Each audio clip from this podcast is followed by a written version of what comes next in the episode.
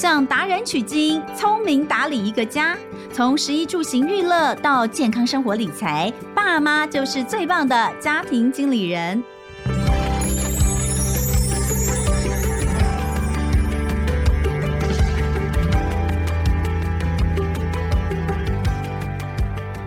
大家好，欢迎收听《亲子天下家庭经理人》，我是主持人萧彤文。今天我们要来聊聊亲子财商。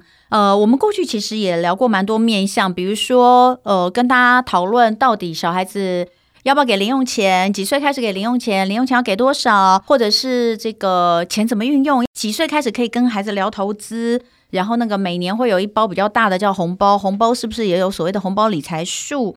那另外还有就是购物，呃，青少年的这个购物欲哦，金钱欲望跟价值观。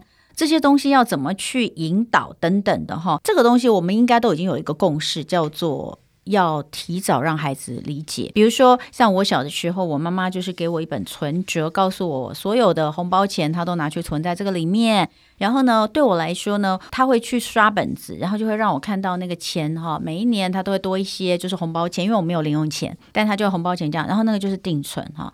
那个年代，然后我就会一直觉得哇，好棒哦！那个钱数字一直在增加，好，那那时候是我小的时候看到。我说真的，我觉得这个对我影响超级大，超级无敌大。为什么？因为我后来这个人一整个人的人生就会变成，我很喜欢存钱，嗯，我非常喜欢存钱，但我不懂得怎么去投资。我不会，我只看到那个钱呢，哦，数字在里面越来越增加越多，我就越高兴哈。但是妈妈那个年代的定存其实利率还蛮不错的哈。但是到我们这个现在定存，其实跟没存是一样的道理。可是我还是不懂投资，所以这是为什么我在节目里面讲了很多次。要趁早，这实在是我个人的非常切身的感觉，就是你很早的时候给孩子种下的一个种子，它真的会发芽，而且它真的就会往那个方向走。就像我就一直想存钱，到了四十岁我才感觉到我应该要来做投资。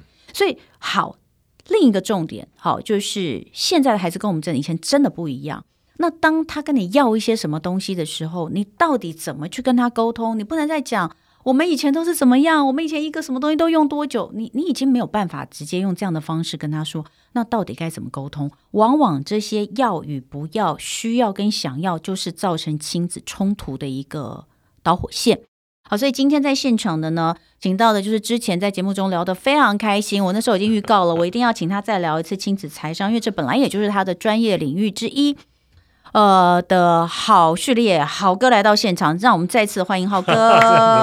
同 好，我是郝旭郝哥，非常开心到线上跟大家一起分享。嗯，哎、嗯，我要先讲哦，呃，大家知道上一次我跟好哥聊完之后，我们私底下又聊很多哈，哦、再重新的这个呃，跟大家复习一下好哥。好哥他曾经担任这个科技业，尤其是这个大家所熟知的台积电的高阶主管，也在其他公司哦，海内外的这些呃相同的领域。都呃从事过，而且大家都说他当初是放弃千万年薪哦，回归家庭做家庭主妇陪伴孩子。那其实，在上一次的访谈里面，他就讲到重点，其实是在于他一直跟大家强调，就是他觉得，当你已经累积了一定程度的，不管是资产或是什么之后，你是不是要思考一下别的？部分，不管是给自己的留白，给家庭的陪伴等等的，这是他当初回归家庭的一个初心。但是当然，他也不是完全就回归呃做一个单纯的家庭主妇，他一样的去找到自己的定位。有的时候，其实我们回到家，跟很多家庭主妇一样，他是不知道定位在哪里啊。就像你上次有讲到，你后来很快的三个月之后，你又到了一个就是做创投，就是你现在的大雅创投合伙人，有一张名片了。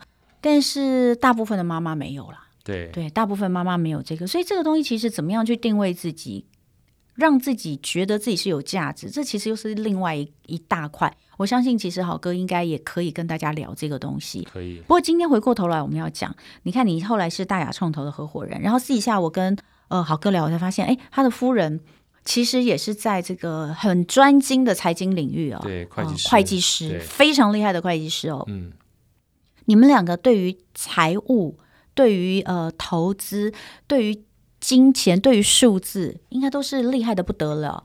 嗯，所以对也还可以。小孩的投资啦、理财啦、价值观，对我们来说应该绝对不会是问题吧？嗯，其实刚刚童文在讲这一段的时候啊，呃，前面那段其实我有很大的感触，因为你说你很喜欢存钱嘛，哎，对，对啊，我小时候超喜欢存钱，但是你不见得知道怎么去投资，而且我会变得没有那么，而且我不太喜欢用它。对，以前对、嗯、很多人就说，哎，我这个存钱啊，所以投就是跟财商相关的东西就一定是钱，其实不一定的。嗯，啊，所以这个就是我今天特别要跟大家分享啊。我以前也觉得人最重要的叫做财富啊，嗯，它应该是钱啊。但是我发觉不对啊！我之前从大陆回来的过程当中，我觉得我赚够了。如果既然是赚够的话，那基本上钱就不是唯一一个最重要的东西了。对，对不对？嗯。那那时候为什么要回来呢？除了想要陪家里之外，另外那时候身体也搞坏了。我觉得身体搞坏，倒不是真的坏掉，只是在这个做体检的过程当中发现很多红字。那基本上很多红字就代表身体属于亚健康或是不健康嘛。所以后来这么多年啊。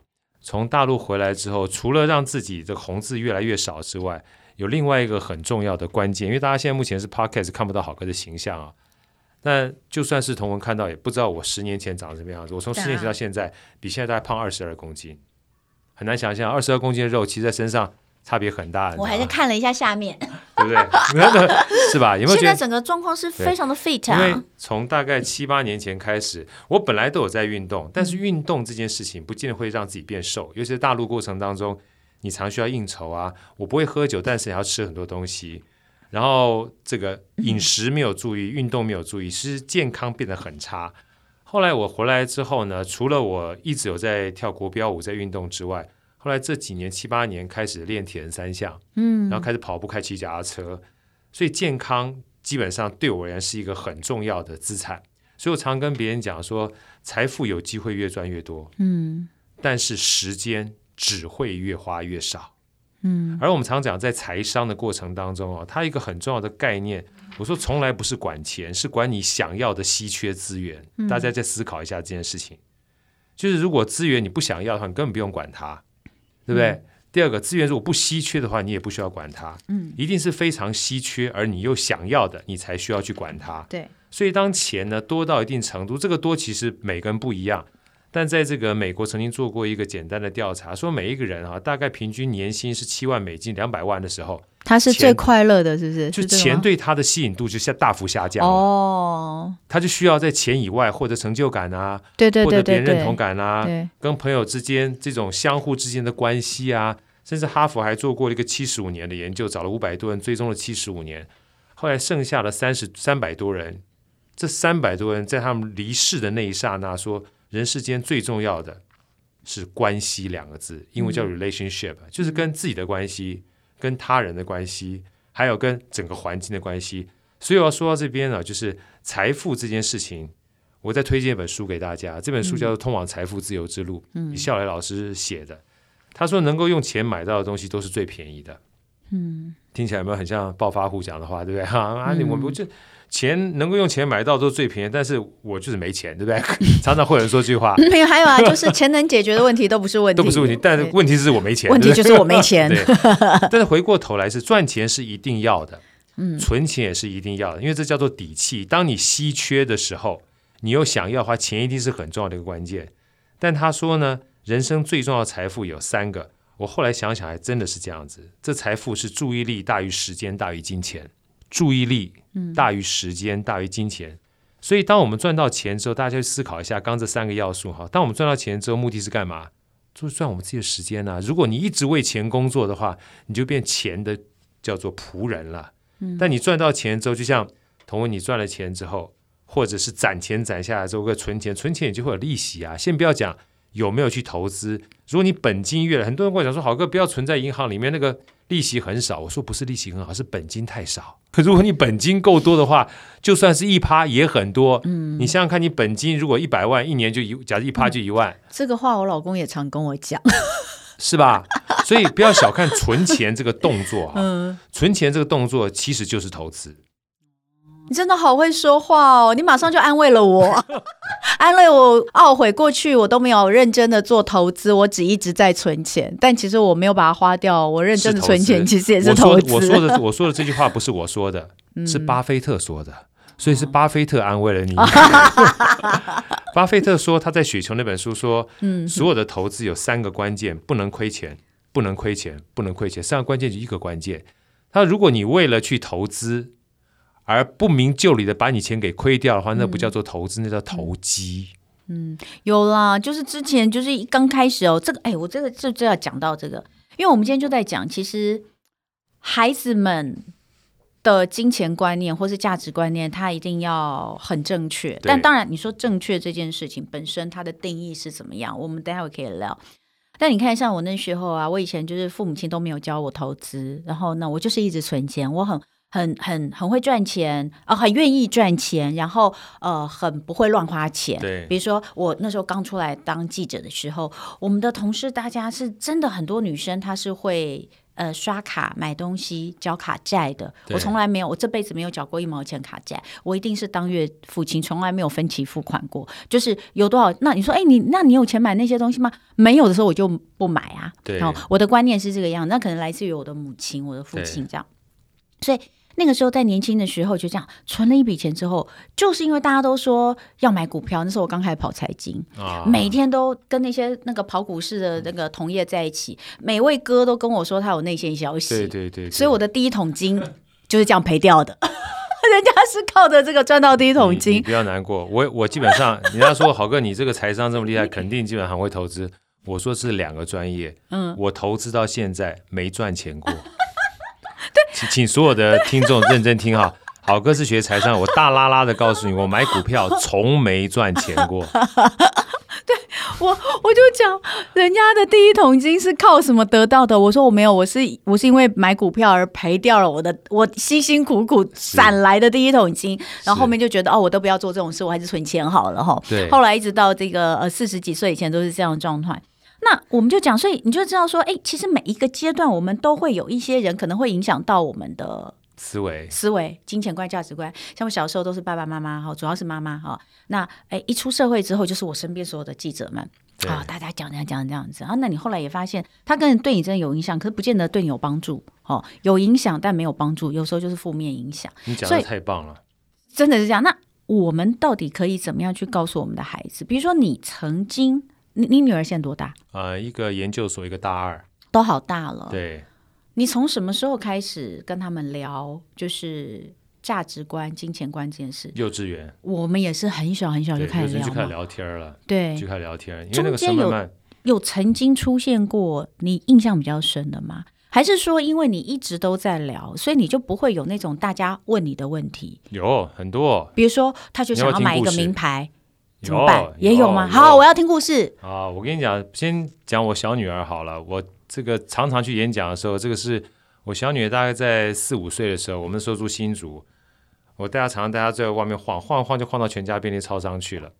为什么要去全家便利商？吹冷气嘛，夏天嘛，哈，这个免费的冷气吹起来很爽。但你不能在那边待太久啊，那看起来就是来这个占便宜吃人家豆腐的。所以我就拿了十块钱让她去买东西。她拿到了十块钱的时候，不知道什么玩意儿，因为小孩对钱是没概念。嗯。所以很多大人说，你要去教小孩财商的时候，我说小孩对钱没有概念，嗯，你一定要让他去花钱，这叫做花钱学交换，嗯，他拿了十块钱，把它干嘛？一副愣在那问我说，你就拿这东西去找你想要买什么东西，然后拿去给那个柜台的哥哥。啊，看能不能买。他就先拿乖乖，乖乖买不了嘛，乖乖二十几块，嗯，拿 Oreo 买不了，好绕了好半天，最后终于拿到一罐饮料，养乐多，对，啊，嗯，十块钱可以买得到。他好开心，开心是他终于知道这圆乎乎的硬币是干嘛用的，是可以交换养乐多。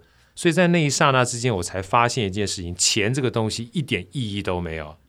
这因为拿给他的时候，他是没有感觉的，但是他拿到养乐多的时候，他才有感觉。嗯，我就记得那一次回来之后，我就写了一篇简单的文章，我说：金钱真的只是目标跟手段，它真正的关键是你想要交换的那个目的。嗯，所以千万不要忽略了你想要交换的目的，而关注到这个金钱的本身，嗯，因为那是我们大人越长越大之后，我们被迷惑的一个关键。所以后来我这个女儿呢，她基本上慢慢长大嘛，我就说那一次啊，我就我就发现一件事情，我到了国小给他们这个零用钱，你刚刚不讲零用钱，对啊，我才发现零用钱的本质是什么？零用钱的本质其实是薪水。嗯，很多人说零用钱基本上给他们花的，嗯，我两个女儿念美国学校，她平常要什么有什么，那哪需要什么花钱？可是每三十天，我就给他零用钱，给他几元，十块。他拿到那十块钱，感觉是三十天他等待之后赚到的，是不是跟我们基本上等薪水的概念是一模一样的？嗯、然后那个是他自己挣来的，所以挣到那十块钱，他最开心的就跑到便利超商去买十块钱养乐多。嗯，因为其他都是父母亲给他的，只有这个东西是他挣来的。嗯，所以这赚钱的概念，我一直以为这样基本上就已经算不错了。直到有一天，那时候国小二年级，我女儿她那时候有。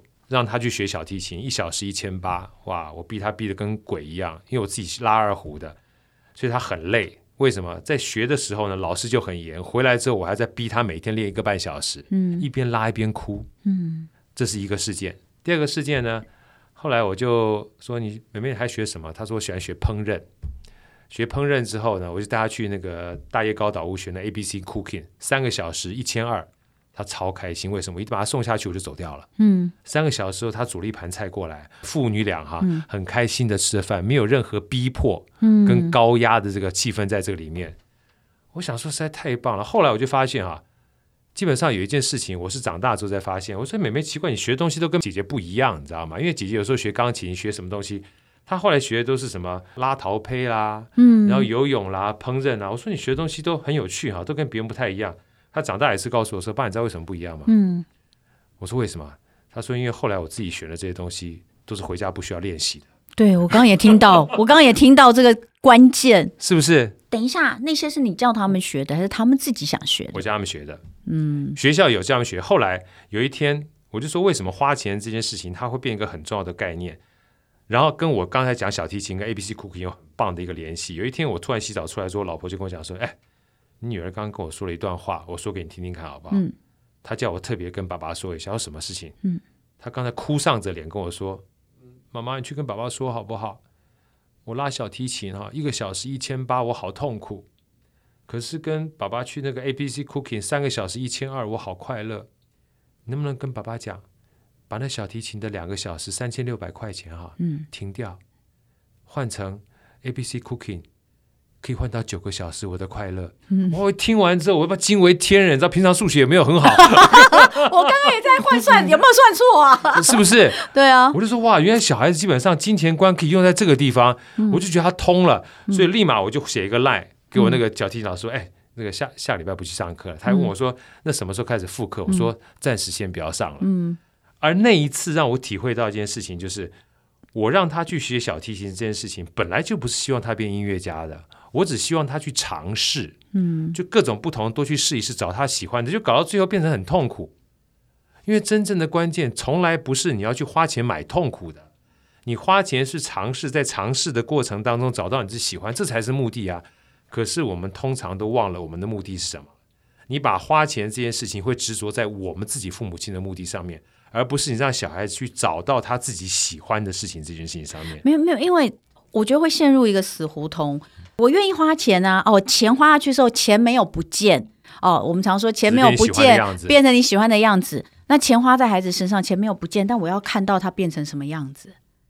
重点来了，重点来了。所以，当他可以弹得很好的钢琴，可以拉出一曲很棒的小提琴，每一个学期的成发会成果发表，重点来了哈。我我要问，因为最近我身边刚好有人有这样的一个疑虑，也是小提琴，他会觉得。如果我今天没有坚持的话，未来我们在这里就戛然而止。孩子大了之后，他可能会回来怪我说：“你当初没有让我这个继续学哦，你没有，你为什么没有逼我？所有的人他们能够有今天的成就，都是因为爸爸妈妈逼出来。为什么你没有逼我？”好，这个东西呢，呃，我大概在两个礼拜之前被另外两个国际级的音乐家问过这样的问题。国际级音乐家哈。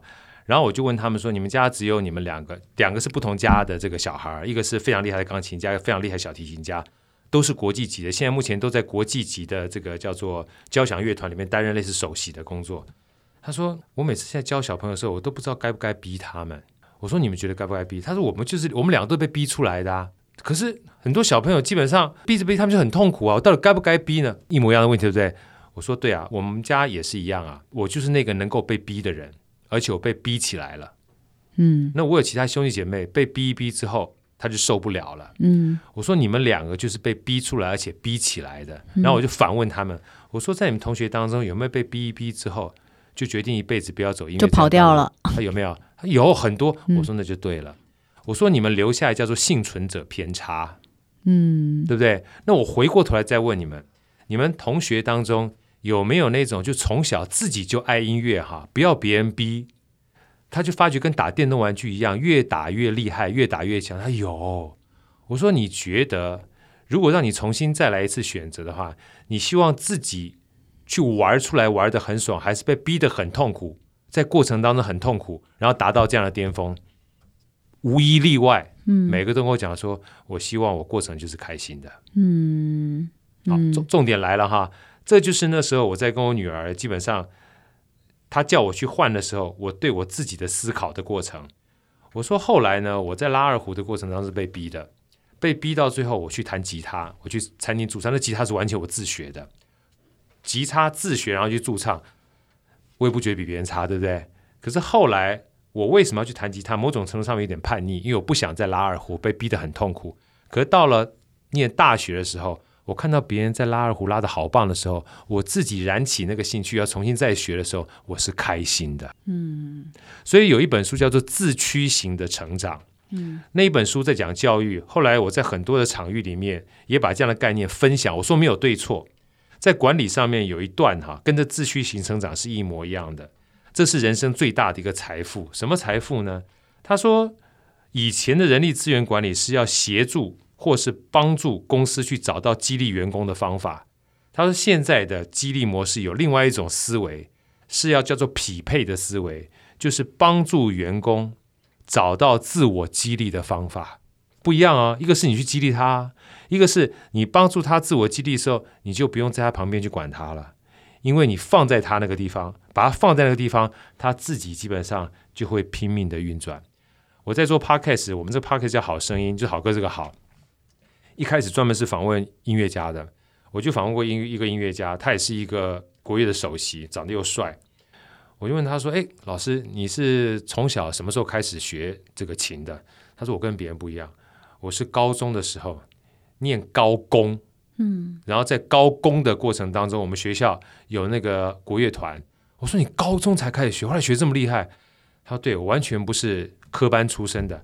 那我说你为什么拉这个琴？他说因为我那时候很穷，然后我们老师说这个琴没有人要，如果你没有钱买的话，这个琴给你。所以他就开始练这个，他就开始练这个琴。嗯、然后他一拉之后，他说哇，怎么这么好听？他每一天就在他们自己的团练室里面，只要下课就拉到凌晨。他说：“这比打电动玩具还好玩。”嗯，所以白天是 all true，嗯，到了晚上之后呢，他就变成是音乐音乐超级练习的人。嗯，他说他的那个琴就是他的电动玩具。嗯，连拉了三年之后，没想到碾压所有的专业团队，后来就直接进到职业乐团当首席了。嗯，哇！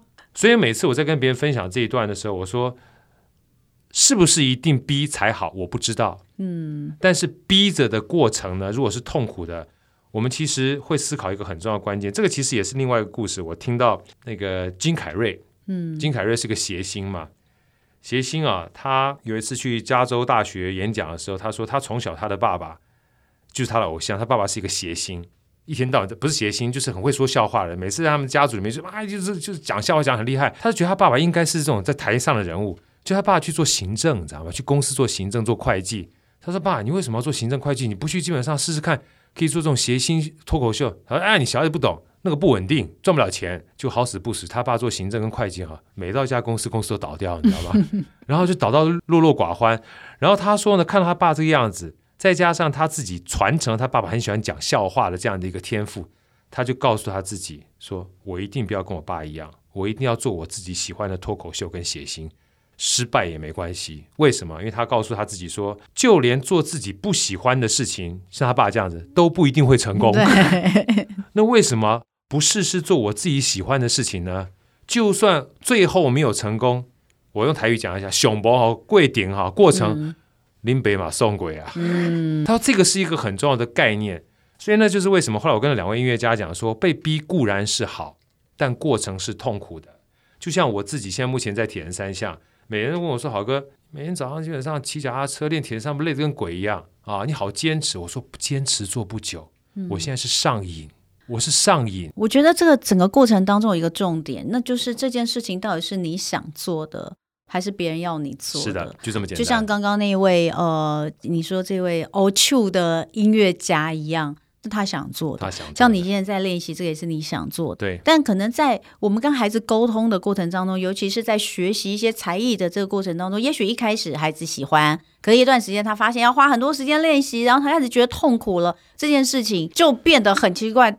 很多家长都会讲啊，说这明明就是你当初你自己想要学的，你为什么不坚持？如果我现在就让你结束，我是不是鼓励你任何事情都可以半途而废？我觉得家长会有一个这样子的迷失在那个地方。哦，哎，这个基本上我去演讲是多着嘞。对啊，那天我去跟那个什么邓慧文那个医师问我说：“豪哥，你之前不是跳国标舞？”我说：“对啊，你跳几年？嗯、跳十年。”我跳十年。你跳十年国标、哦？跳十年国标。然后他说：“哦、那我跟，你现在没没在跳？”我说：“没跳啦。”嗯，他说：“你放弃掉不会觉得可惜？”我说什么叫做放弃？嗯，我跳过了。嗯，我那十年我很开心，但现在我喜欢另外一个东西啊。对对对，不行吗？嗯哦。后来他跟我讲说：“好哥有道理。”我说：“谁规定要从一而终的？嗯，除老婆之外，对不对？其他谁规定的？我如果没有遇到另外一个东西，我怎么知道我更喜欢另外一个东西？人生是持续不断有发现，你才会有遇见哦。当你有遇见的时候，你才有更多的选择权哦。樊登。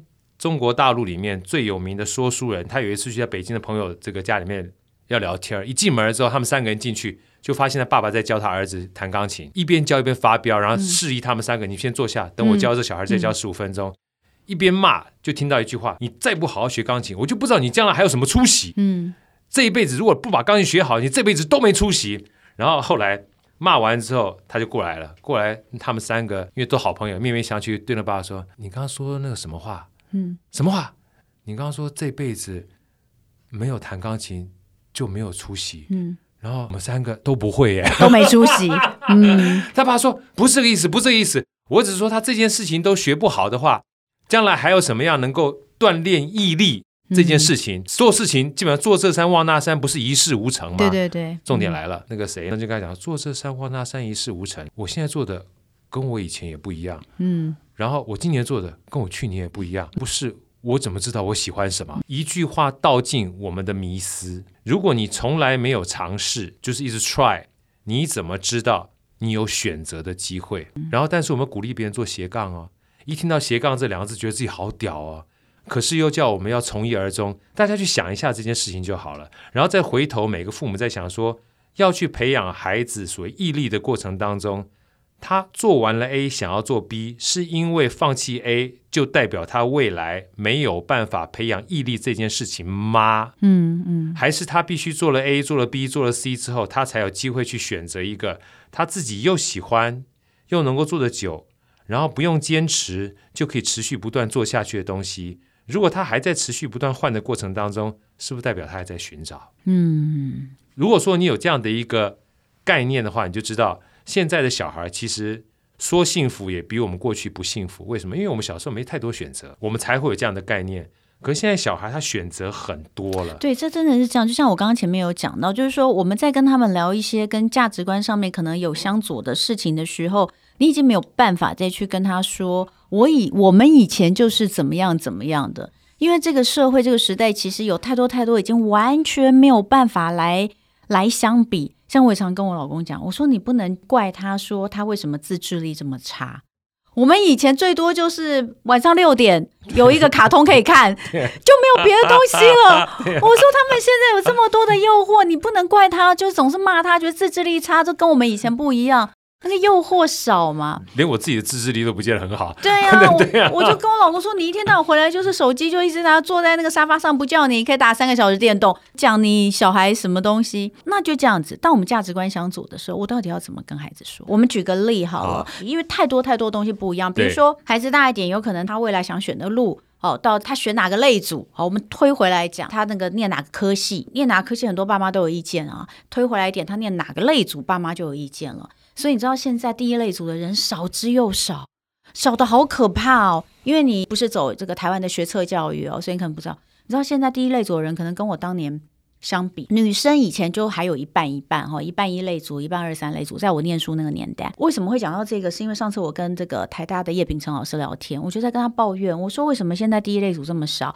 我说以前我在念北一女的时候，我们都还有一半一半哈，但是呢，现在不要说男校了，我说连女校都剩下不到三分之一的人那一类组。嗯、他说这都是工工作取向啊，对，对就是这个没办法，就社会价值啊等等的。好，所以你看哦，所以爸妈一定会有意见嘛，就希望你还是尽量可以往这个电子科技，然后你理工组总是有比较多的选择嘛，爸妈会有意见。念什么科系会有意见，推回来念什么类组会有意见，再来学什么东西会有意见，我再往小一点推，所以很多过程当中，好，什么时候可以用手机，这又是另外一个意见，所以孩子的想法都跟我们不一样。比如说以手机这件事，你们家从来没有因为手机这件事情，什么时候可以拥有手机这件事情起过争执？至少我没有。他什么时候跟你要，你就给他了。对，就给他了。他什么时候跟你要？国小吧。国小你就给他了。对啊，就给他了，因为他是一个对我们而言的话，就是个安全呢、啊。而且，就像你刚刚讲，我们就从刚才的问题啊，选什么科系这件事情好了哈，就是这种东西没有什么对错，因为我应该每次讲说，父母亲从来没有希望孩子不好，我们站在这个角度去谈，但是小孩子也不会希望自己不好，所以只是不一致。所以我常常在这个分享这个类似父母亲跟小孩的冲突的时候，说不一样未必唱反调。不一样，只是不一样。不要在结论上面起争执，可以有机会在不同的角度跟观点下听听他到底什么想法。他的想法不见得成熟，但一定是跟我们不一样才会不一样。嗯，通常呢，又回到我们上次曾经讲的沟通嘛。如果你没有去听他讲的话，变成我认为跟我觉得在凌驾他之上哈，嗯，可能是父母亲的狭隘会成为孩子的阻碍哦。那以手机这件事来说，他当时一定是有一个说法可以让你，也不是说法，就我们自己给他的，是你自己给他，为了安全的，对，为了安全缘故，对，可能你没有办法一直接送或是怎么样。我们要接送的话，就是假设 delay 干什么？因为手机它是个工具，就跟现在目前你去限制它 ChatGPT 是一样的道理。对我来说，手机也就是一个联络安全，但是通常孩子们会拿它来做娱乐。作为娱乐的话，我陪他玩，讲好使用方式吗？没有使用方式。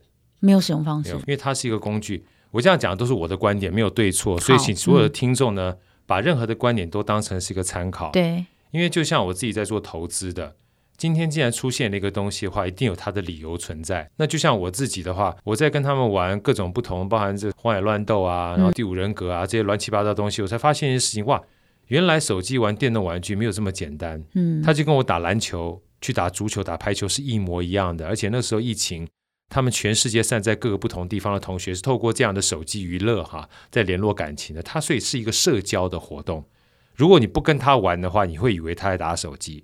但是你理解他是一个社交活动的时候，那只是刚好这社交活动是手机这件事情而已。嗯、至于说他是不是迷这个东西，我回过头来哈，有另外一个很重要的概念就是，他会迷这个东西。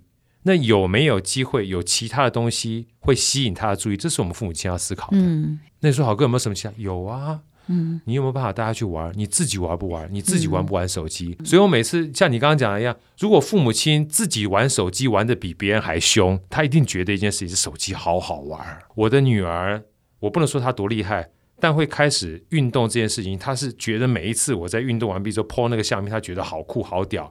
他自己以前是能躺就不坐，能坐就不站的人。嗯，后来陪着我，基本上去跑步、骑脚踏车。嗯，在高三的时候，他真的这样跟我讲：“爸，你都可以完成铁人三项。”嗯，他这样讲，你知道吗？嗯，那铁人三项应该不难吧？我说：“ 嗯，不难啊，好像很好玩哈。”爸，我毕业想送我自己一个礼物，去参加铁人三项，所以我就带他去参加铁人三项。在高三毕业之前，就像这种东西，某种程度上面。呃，我每次都跟你们讲，人生最大的一个财商啊，就是过好你这一生。嗯，所以我刚刚讲了嘛，人生最大的财富是注意力大于时间大于金钱。如果你自己都把注意力放在手机上面的时候，某种程度上面等于间接告诉孩子，手机这个注意力放在上面很好玩。如果你都没有办法找到一个东西让你自己觉得很快乐，你要去管小孩子太难了，因为他这个东西在我们小孩面前里面所呈现的叫潜移默化。我就问了很多这个小孩的父母亲，我说。你有没有觉得自己过得很爽？我为家人基本上已经累得跟鬼啊！我怎么能过得很爽？我说你的不爽哈，看在小孩的眼睛里面哈，不知不觉当中他就会过成像你那个样子哦。所以如果你不爱自己的话，你将来是没有办法小孩爱他自己的。然后你一直希望小孩去过不一样的生活，但你却过不是你希望他过的生活，这会缘木求鱼哦。所以每次人家在讲这件事情，我说你有没有办法找到一点点让自己觉得自己在过这日子当中很快乐这件事情啊，是个小小的开端。如果你自己不快乐的话，你是没有办法把你快乐带给小孩的。而久而久之，小孩就不会想跟在一起了。因为你说小孩为什么喜欢跟同才在一起？因为跟同才在一起，比跟父母在一起快乐。那我要再问一个问题，一样是很多人会遇到的问题。前面在讲价值观这件事情，比如说像我刚刚说手机要什么时候给这件事情，这个要花点时间去思考啦。也就是说，你也觉得这个东西它是需要的，它可以回归到它原本本质，它的功能性，对，再加上娱乐性也没有不行。我跟你一起，重点是你的人生不是只有这件事是有趣的，我让你看到人生还有很多事情很有趣。对。这才是一个最重要的事情。刚好哥在讲的是这个。对。那我们来看看，很多父母会苦恼于小孩有一些物质上的欲望跟要求，例如孩子会比来比去。假设同学们。拿出了比较好的手机，还有男生们常常会遇到的名牌球鞋、布鞋、衣服、球鞋、包包，什么东西都有。你曾经遇过这样子的要求吗？没有，因为我是讲嘛，父母亲常讲说四个字哈，他会不会这样做的事情，将来怎么样，我不知道。嗯、我只跟他讲说简单的，像我们自己也是一样，就之前他曾经要买一个笔，将近十万块钱，后来我老婆说太贵了，你自己去看能不能杀价，嗯、杀到五万块钱以下我就给你买，十万杀到五万，嗯，他真的找到日本代理商去杀到五万以下，这就要想办法。你说他是不是赚钱？他不是赚钱，但帮我们赚了五万块钱，就是他必须要付出努力去达到这个目的，是一个很重要的关键。所以每次我们从小的时候在讲说，我想要买这个东西，就跟《富爸爸》跟《穷爸爸》那本书写的一模一样。我不会跟他讲说我买不起，我们要想的就是问句：我们怎么样才买得起？怎么样才能赚到这个钱？怎么样才能省下这笔钱，用比较便宜的方式去买到？所以所有的赚钱跟省钱，它是一个方法，是一个目的性。所以回过头来的话，如果今天我在花钱跟所谓比较的过程当中，其实主导父母亲跟学习是一模一样的。学习如果是一百分才比较快乐，学习的过程基本上就会变得非常乏味。所以，同样的，在花钱的过程当中。如果本身的父母亲不会以为说，哎，我今天一定要高档的名车或高档的这个包包才能显现出我的价值的话，嗯，你会影响到小孩教育上面叫自尊体系的强大，你就不会靠外界哈来去做比较。所以我一开始也很担心呐、啊，我那时候跟我老婆讲说，哎呀，因为我两个女儿是念美国学校，美国学校基本上不能说一定都会比较，但至少父母亲的生活水平都很高嘛。后来老婆跟我说一句话，我就比较释然，她说我们自己不是这样的人，如果他真的变成这样的人的话，那也没有办法，就代表我们基本上影响他们的力道不够大，就这么简单，也代表我们跟他们之间不够亲到别人的比较大于我们对他的影响，就这样子而已。所以后来我们有这样的共识之后，我们就是过这样，不管赚再多钱，我们基本上不是穷，也不是故意苛刻自己，但是我们对自己的自尊体系这件事情不会局限在外表这件事情上面变得很重要。那我们自己不会这样影响，那他会影响的话，那他去赚就好了，你去自己赚。我们常讲这话，你要自己去赚。比如说国小或国中的时候。哦，他跟你说，我想要买一双，男生比较容易碰到的情况，我想要买一双九千块的球鞋，你不会跟他说不可以，不会，可以，你自己想办法。他们现在都是这样子，嗯，他们从高中开始就自己赚钱，嗯，而且这非常有趣的这个赚钱的故事，下有机会再跟你分享。其实我觉得想办法这件事情很重要，嗯，就是授人以鱼不如授人以渔嘛。其实我们会常跟他讲说，我们赚很多钱，嗯、我们也不告诉他我们今天很穷。然后我们赚很多钱，因为我们怎么样怎么样怎么赚钱，嗯、我们告诉他。嗯，然后告诉他之后，让他觉得你看，爸爸就这么轻轻松松就赚钱。嗯、当然不是这么轻轻松松了。我刚好轻轻松松赚钱，我之前很辛苦。然后重点来了，然后这东西可以可以可以，学费我们基本上付。这东西你你要怎么赚？我就突然想到那个最后讲一个大的女儿是快要十七岁，今年满十七岁，啊、然后小儿子是八岁。大女儿就很乖乖巧懂事的那一种哈，儿子就古灵精怪。以昨天晚上来讲，他就跟我去便利商店，因为呢，姐姐要去买咖啡，那弟弟呢就说他要进去，一进去便利商店就一定要买一个东西才行。我说可以啊，你用你自己的钱买，我没意见啊。对对对。那他就说好，我要买这个。我说那你有钱吗？他说我身上没钱。我说没关系，我先借你。对，我先借你啊，你回去还我。我讲完这一句哦，我就说我可以借你钱啊。他就说我家里有钱，那你先帮我付，我待会回去还你。我说好。这时候他爸在旁边就讲了一句话，说你哪来的钱？你那些钱还不是就在家里面搜刮我们 掉在各地的零钱？我儿子就是真的会搜刮各地的，你还不是这样搜刮各地的钱就变成你的钱？然后我儿子就讲了一句话说：“但是我也有付出努力啊，我有去把那些钱收起来。”真的，然后我就跟我老公说。他讲的很有道理，很有道理。我老公就说：“这根本就是一个家贼的行为，怎么会是努力？”我说：“是啊，因为你就丢在那里啊，是会到处掉零钱的只有爸爸，妈妈的钱永远收的好好的，所以他的那个小铺满里面所有的钱都是爸爸丢在各地。有时候爸爸。”还有丢纸钞，揉成一团的纸钞，啊、他也把它捡起来就放进去。我说你没有放好，那被他拿走，那也没有办法。这样讲讲也蛮有道理。我觉得我的孩子就让他啊、呃、从小开始学。我觉得这个观念最后很重要，就是说这给大家的一个想法就是。当碰到这种事的时候，以前会有个思考，就是我要告诉他，你什么样的年纪可能符合什么样的状态，这个东西对你来说可能 too much 了。那当然这是一个我们所谓的价值观，但也可以有另外一个方面，就是我不对这件事情做任何的评断跟评价。但如果你要的话，那你就用自己的方式去付出交换。但是这个努力的过程。